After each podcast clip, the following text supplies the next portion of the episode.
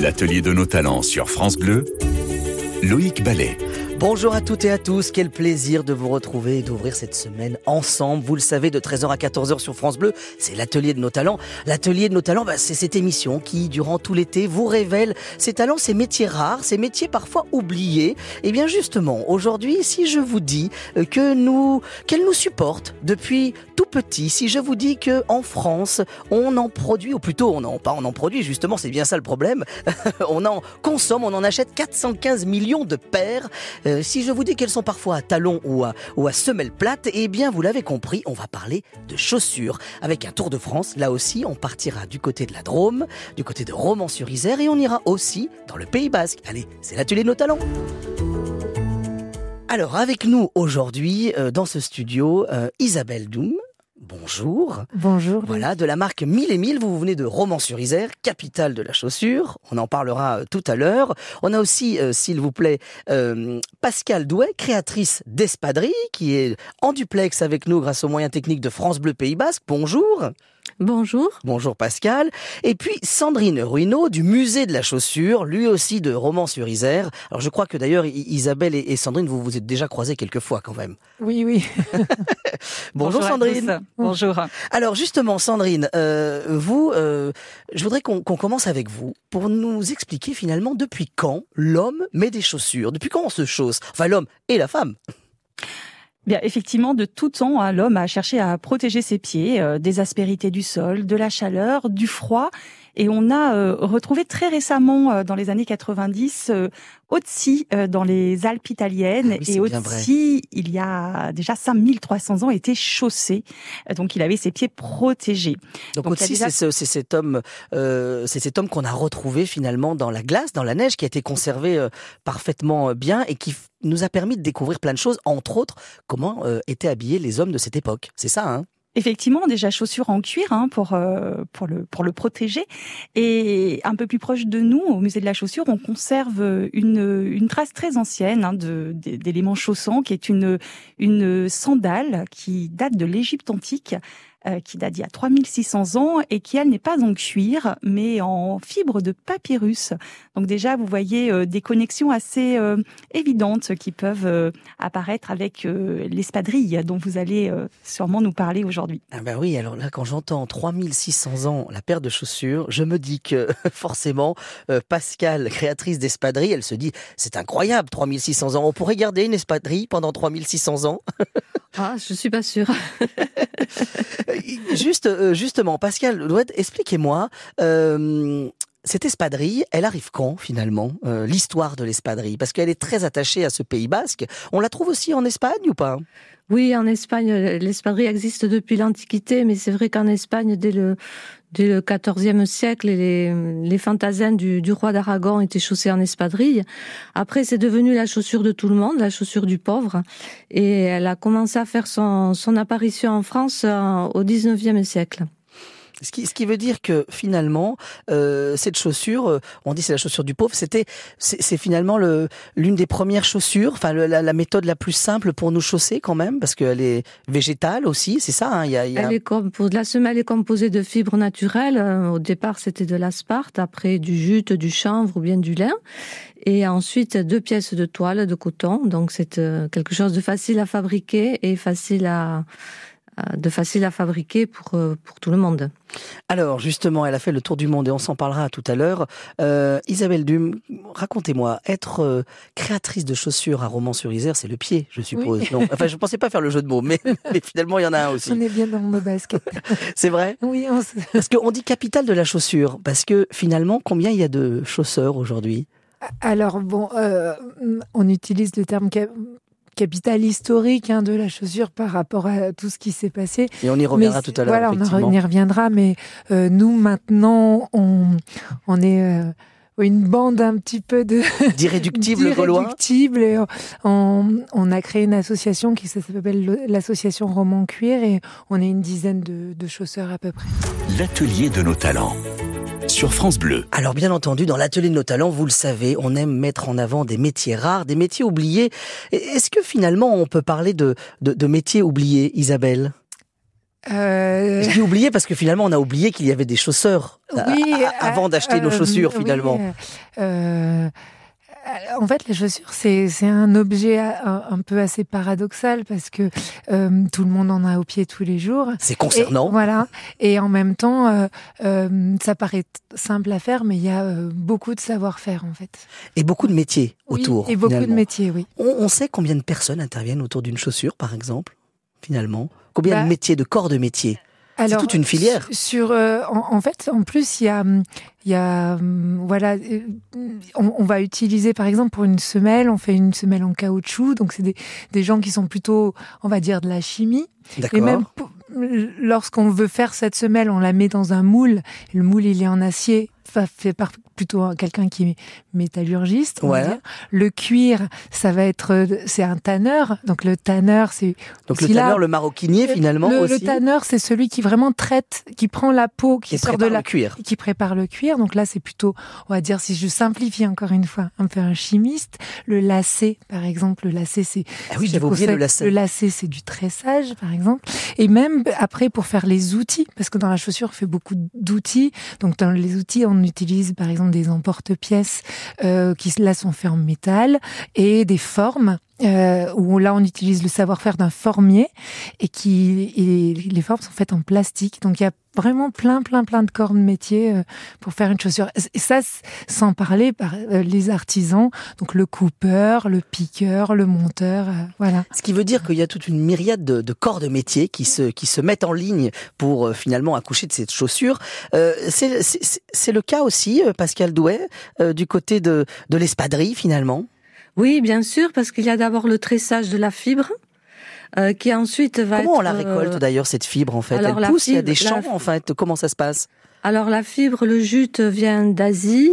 Euh, il y en a qui sont faites en chanvre, quelques-unes qui sont faites en lin, mais de toute façon, même ce qui est cultivé, le lin cultivé en France part en Asie pour être tressé parce qu'on a pas encore la filière pour ça, c'est en train de se faire, mais c'est encore le le, truc un peu fou finalement euh, de, de, ces chaussures qu'on produit d'un côté mais qu'on renvoie de l'autre. Il y a une construction ah. de filière dans le Pays Basque, justement? Euh, oui, après il y a plein de fabricants d'espadrilles qui fabriquent eux-mêmes leurs semelles.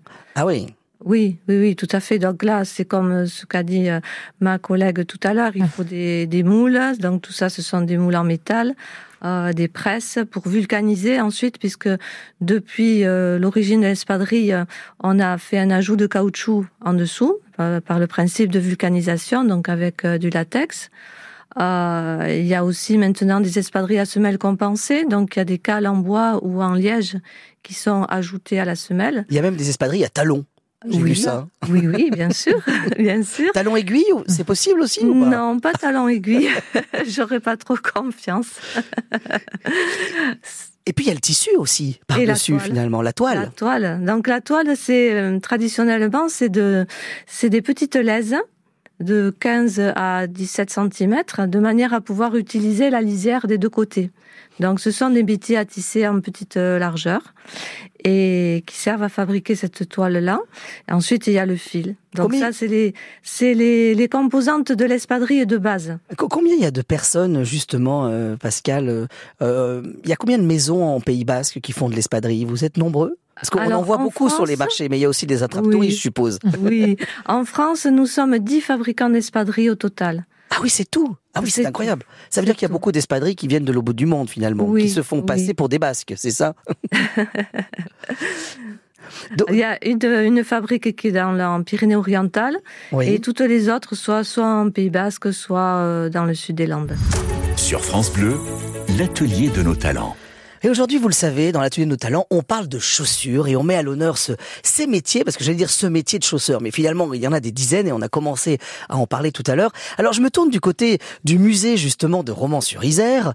Euh, J'aimerais comprendre, Sandrine Rino, euh, vous qui êtes responsable de, de cet accueil du public, euh, comment on, comment s'est retrouvé la chaussure à Romans-sur-Isère? Comment euh, Romans-sur-Isère est devenue la capitale? C'était à quelle époque déjà, peut-être?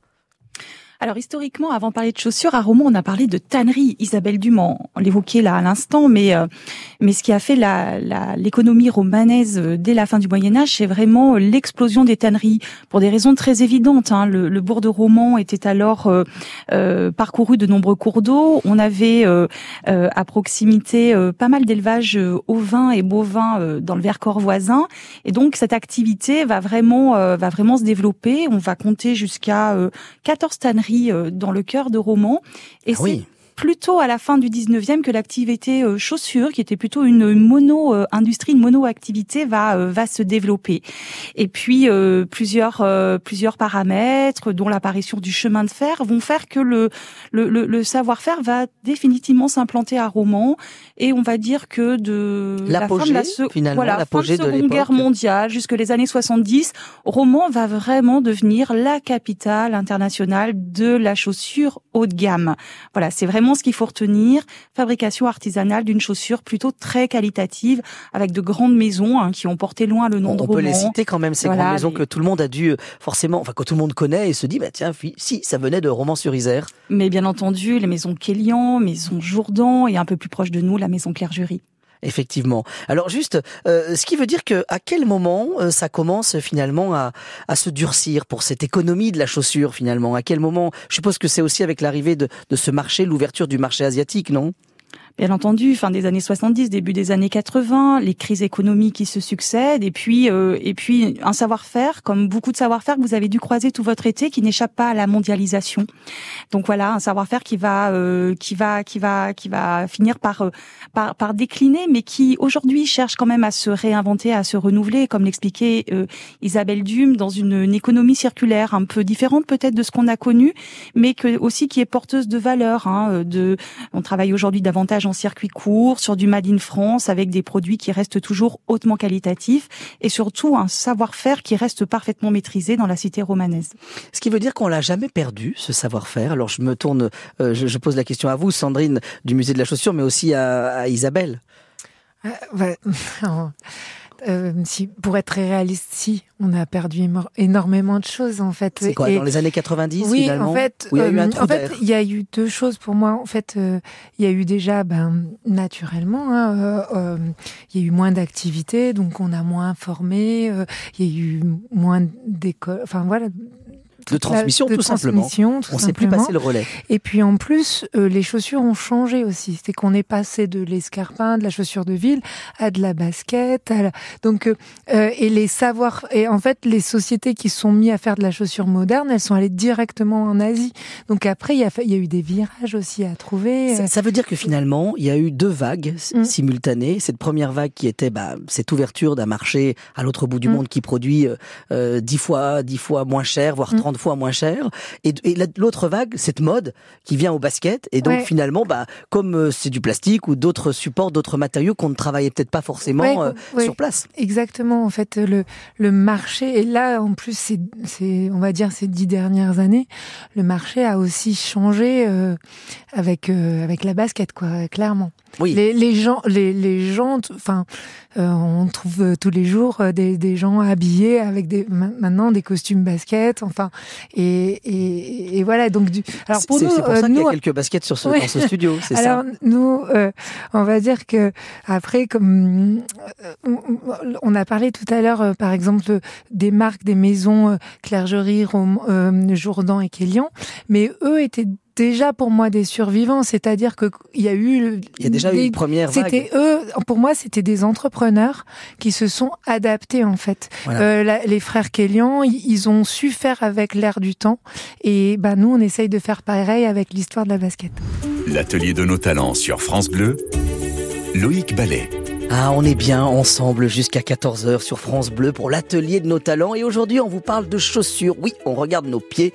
on a quelquefois regardé en l'air, quelquefois regardé sous terre dans cette émission, puisqu'on a parlé de pierre, de, de, de, de tailleurs de pierre. Et bien là, aujourd'hui, on parle de, de chausseurs, de créateurs de chaussures et de cette chaussure qui retrouve un second souffle. Et justement, notre cœur est divisé entre le Pays Basque et Romans-sur-Isère. On se balade entre les Pyrénées et la vallée du Rhône. C'est l'atelier de nos talents.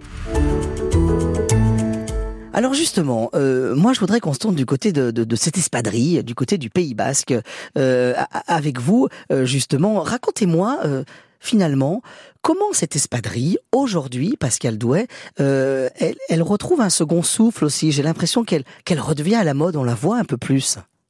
Oui, oui, on en est passé de à la fin du, du 19e siècle d'une fabrication de 400 000 douzaines de paires par an. Il y a eu un déclin au milieu de dans les années euh, dans les années 50, 60 et après il y a eu un renouveau. elle est apparue dans les défilés de, de haute couture ça veut dire que les défilés de l'autre couture, on en parlait il y a quelques jours encore avec un, avec euh, la maison Pigagnol qui faisait des parapluies, où en fait finalement j'ai l'impression qu'à chaque fois le, ces défilés de haute couture nous paraissent très éloignés de notre réalité, mais en même temps nous, nous influent finalement. Ah oui, oui. Là, là dans, dans le cas de l'espadrille, c'est, clair. Il y a eu un renouveau avec donc ces espadrilles à talons, à lacets, à lanières, avec d'autres matières également, avec du cuir, avec des paillettes. Bon, c'est un, ça laisse libre cours à l'imagination et, et après c'est devenu un, une chaussure euh, à la mode euh, qu'on trouve maintenant euh, partout dans les supermarchés et aussi encore chez les artisans, mais qu'on trouve partout. Comment on fait pour que pour que votre espadrille elle se elle euh, elle plaise en fait? Comment on fait pour pour pour, pour exister justement? Alors d'abord, moi j'ai une toute petite production. Je suis sur 2500 paires par an uniquement. Ah oui. Euh, chez moi, tout est cousu à la main par moi-même ainsi que par mes deux couturières qui travaillent partie à l'atelier, partie à domicile comme autrefois. Et ensuite, c'est d'abord le respect de la tradition, c'est-à-dire continuer à faire de l'espadrille plate, classique, basique, qui chausse bien, qui sort pas du pied. Voilà, comme elle était faite autrefois. Et après, on fait aussi des produits euh, qui ont, euh, on change les matières, on les double en tissu, en lin, en tissu fantaisie, on fait des espadrilles pour les mariés, pour les enfants d'honneur, pour assortir à une toilette, etc., etc. Ça, c'est très ludique. Hein. On peut c'est finalement aussi, est-ce que la, survie de l'espadrille, elle est pas là dans cette idée qu'elle s'est, elle a su s'adapter à toutes les situations, c'est-à-dire que elle peut être, j'ai envie de dire, euh, du dimanche comme euh, du quotidien en fait. Voilà, tout à fait, tout à fait. Euh, justement, Isabelle Dume, comment on existe aussi vous finalement? Comment on fait? On, les défilés, c'est important aussi, dont bah, on parlait, les grandes maisons. Alors euh, non, pareil, moi pas spécialement. euh, on, on, on, existe en essayant d'être dans l'air du temps. Euh, alors euh, on est beaucoup, bah, maintenant sur les réseaux sociaux, en partageant nos, notre fabrication, enfin nos, notre vécu en fait, et surtout, euh, enfin moi personnellement, on essaye d'être très agile. Donc moi, je, je, fais des chaussures, mais également euh, on vend du dé... enfin je travaille pour d'autres en dessin de chaussures, en expertise chaussures, on va dans les écoles, on fait fabriquer des chaussures. Ça veut dire qu'il faut être un véritable couteau suisse de la chaussure. Voilà, enfin moi nous personnellement on, fait comme ça et surtout aussi euh, je pense que dans le Pays Bas c'est pareil. En fait, on devient presque un peu souvenir aussi, c'est-à-dire que ah, les gens viennent nous voir. Voilà, c'est ça. L'atelier de nos talents sur France Bleu. Alors, toujours en compagnie de Pascal Douet, créatrice d'espadrilles du côté du Pays Basque, Sandrine Ruineau du musée de la chaussure et Isabelle Dume de la marque Mille et Mille. Euh, justement, on était en train de parler avec vous, Isabelle, de cette, de cette euh, renaissance de la chaussure. Vous, ce qui vous a plu, en préparant cette émission, j'ai découvert que vous vouliez faire de la chaussure de sport. c'est improbable, ça. Oui, bah, en fait, moi, c'est ce qui m'a amené à la chaussure. En fait, euh, j'étais, hum, j'étais passionnée par euh, les travaux manuels et en parallèle, je me suis fait une rupture des ligaments croisés quand j'étais adolescente. Ah oui. Et euh, je me suis dit mais mes chaussures, elles ont été mal conçues. Ah, et c'était de la faute des chaussures. C'était, mais je sais pas pourquoi. je me suis dit et en, en parallèle, donc j'ai rêvé de devenir conceptrice de chaussures de sport. Et puis en parallèle, j'avais fait un peu mes chaussures à la main comme ça. Enfin voilà. Et donc du coup, je me suis formée et, euh, et donc je suis allée voilà jusqu'à la création de, de ma marque de chaussures de football même. Alors aujourd'hui, euh, je peux vous le dire, on a euh, autour de ce micro euh, une des chaussures de, de foot. Là, elles sont là. C'est, j'ai dans les mains la seule paire de chaussures de foot euh, produite en France. C'est ça, hein? Oui, on, on, est le premier fabricant à avoir refait de la chaussure de foot en France. Euh, alors maintenant, il y a quelques autres initiatives qui, qui, qui sont... Enfin, il y en a d'autres qui nous suivent, mais nous, on l'a fait en 2014 parce que, voilà, enfin, ça faisait 30 ans qu'il y avait plus de chaussures de foot fabriquées en France et on s'est dit que c'était pas normal et on a relocalisé. C'est compliqué de faire de la chaussure. Quelle est la typicité finalement de la chaussure de... Elle a des crampons déjà? Alors, elle a des crampons et puis puis euh, euh, nous, on a fait le choix justement de faire une chaussure traditionnelle parce que il y a des grosses marques dans le foot. Et quand j'ai lancé la marque, on me prenait un peu pour une illuminée en me disant mais t'as pas vu ces, ces ces marques avec des bandes et des virgules? Et et du coup je me suis dit on va faire autrement. Donc j'ai fait une chaussure euh, un peu vintage.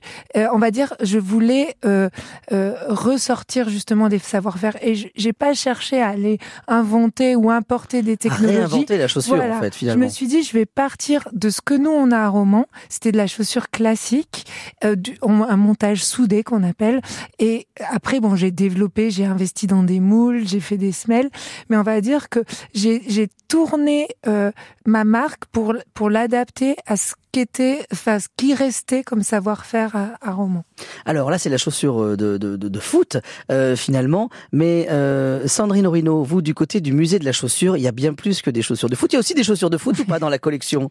Mais bien entendu, puisque le, musée se veut aussi représentatif de l'évolution de la société, et comme euh, Isabelle Dume le, signalait, euh, effectivement, la, la, révolution dans la manière de se chausser euh, ces dernières décennies, c'est bien la révolution sneakers. Donc, bien entendu, le musée interroge aussi cette nouvelle manière de de se chausser, et nous avons dans nos collections des sneakers et bien entendu des chaussures à crampons et pas n'importe lesquels. Ah, lesquels, lesquels, lesquels Puisque ce sont les crampons de Kylian Mbappé. Ah oui, quand même. Alors là, c'est c'est derrière une vitre blindée, je suis sûr là, parce que elles, elles valent de l'or ces chaussures. Alors elles valent de l'or et c'est surtout euh, vraiment un challenge de la présenter à nos, nos visiteurs. Bon, j'avoue que nos jeunes visiteurs euh, en sont plutôt fans, même les grands. Euh, il faut il faut bien l'accorder. et cette c'était l'intérêt, c'était de les rentrer en collection et de de faire en sorte que cette chaussure, elle soit elle soit euh, proposée au public euh, comme euh, comme on pourrait le la, la proposer comme comme une œuvre d'art en fait comme un tableau avec une approche historique, une approche technique et une approche esthétique et ça fonctionne très bien. Ça veut dire que on réagit plus devant celle de Kylian Mbappé que de que devant celle de je sais pas de de nos de nos reines et, et rois de France parce qu'il y a des chaussures aussi plus royalistes. oui, alors pas, pas, pas nécessairement, mais c'est aussi montrer que le, le musée à travers ses collections c'est aussi euh, le miroir de l'évolution de la société. Et de notre société. Euh, et, et, souvent, s'intéresser à la chaussure et à l'évolution de la chaussure, c'est aussi une autre manière euh, de partager l'histoire. Et, c'est surtout ça l'intérêt des, des, collections du musée de la chaussure à Romans-sur-Isère. Sur France Bleu, l'atelier de nos talents. Alors toujours en présence de nos invités, on parle de chaussures et là, s'il vous plaît, après être passé par le Pays Basque, par Romans-sur-Isère, on file dans l'Aubrac avec un atelier Aubrac Bottier, c'est le nom, à Saint-Côme-d'Olt. Euh, on est entre La Gueule et Rodez, c'est ça Frédéric Salé? Oui, tout à fait, entre La Gueule et Rodez, la vallée du Lot. Un des plus bels endroits du monde, non? Oui, Saint-Côme-d'Olt, ça fait partie des plus beaux villages de France.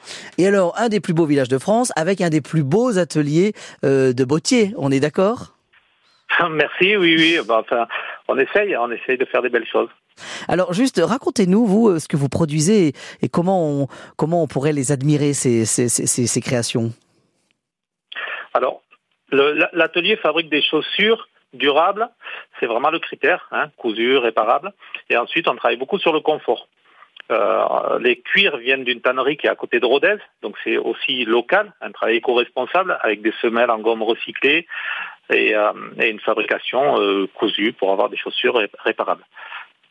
Ça veut dire que là, vous, me dites des chaussures réparables.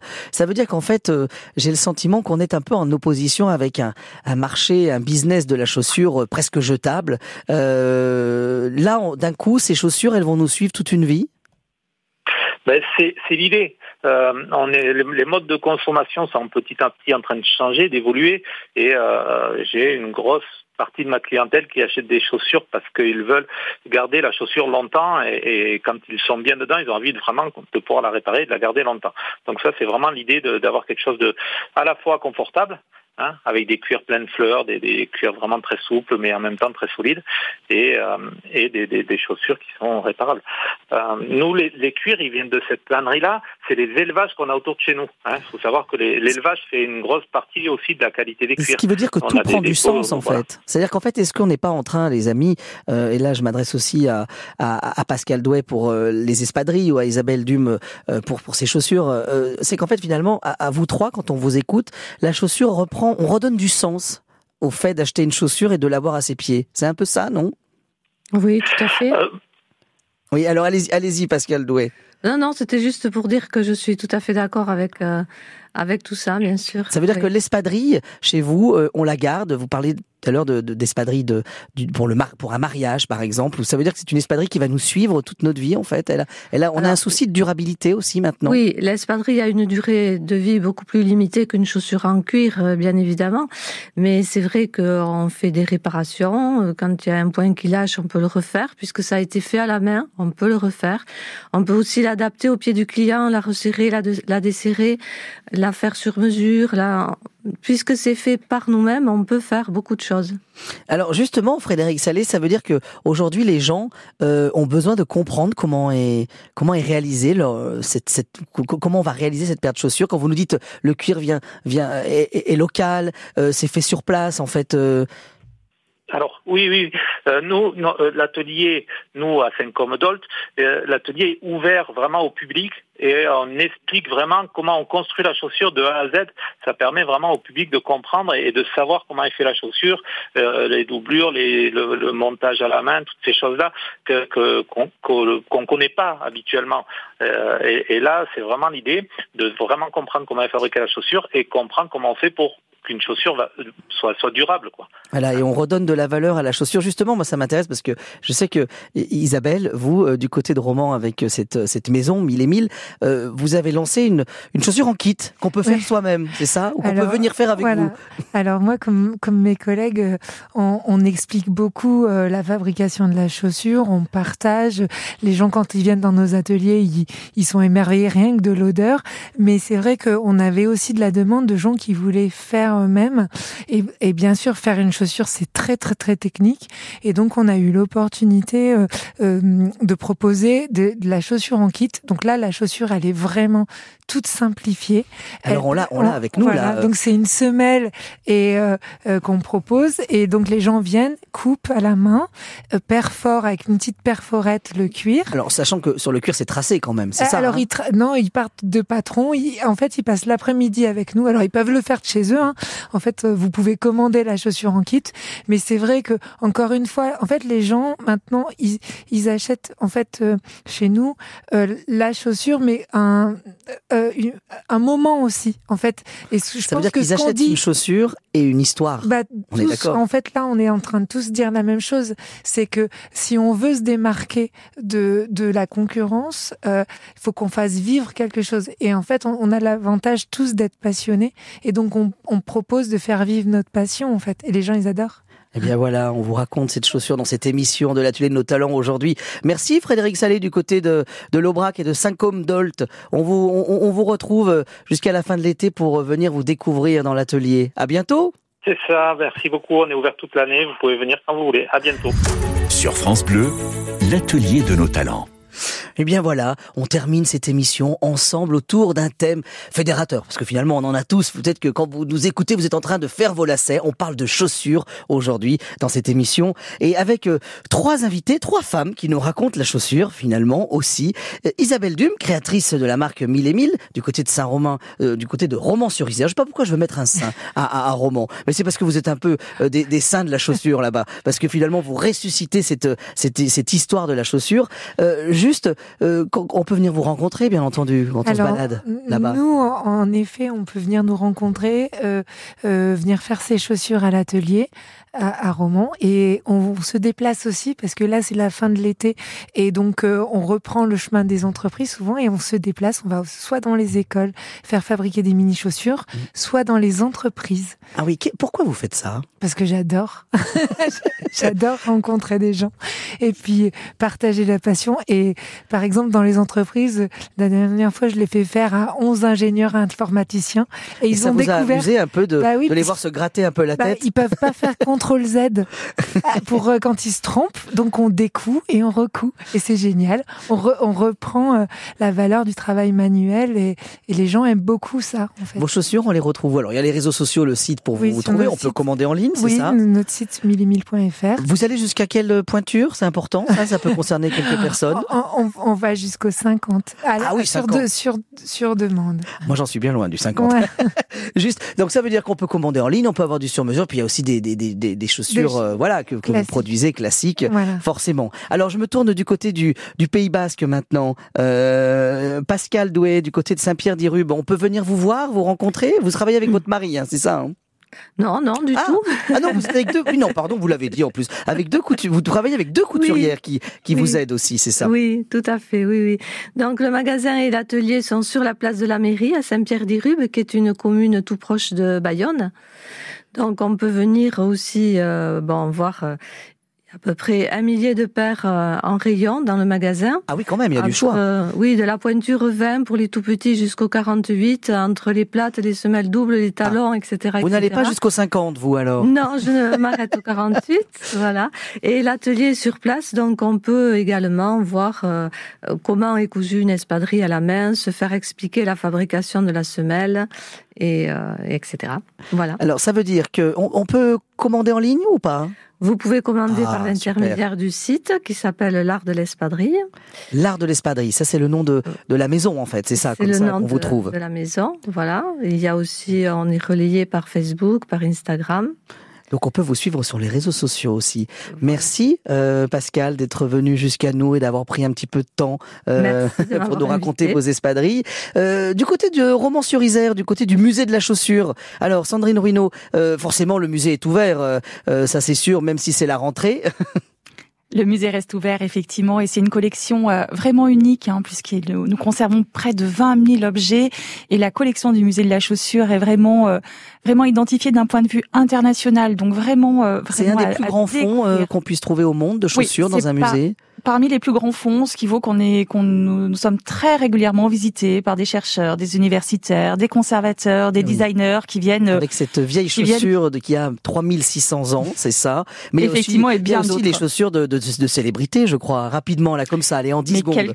quelques-unes, euh, Arletty, Miss Tinguette, euh, un peu plus proche de nous, euh, lors du décès de, de, de la reine d'Angleterre, nous avons mis. Vous avez des chaussures de la reine? Incroyable. Bien entendu. Bah, je descends tout de suite après l'émission.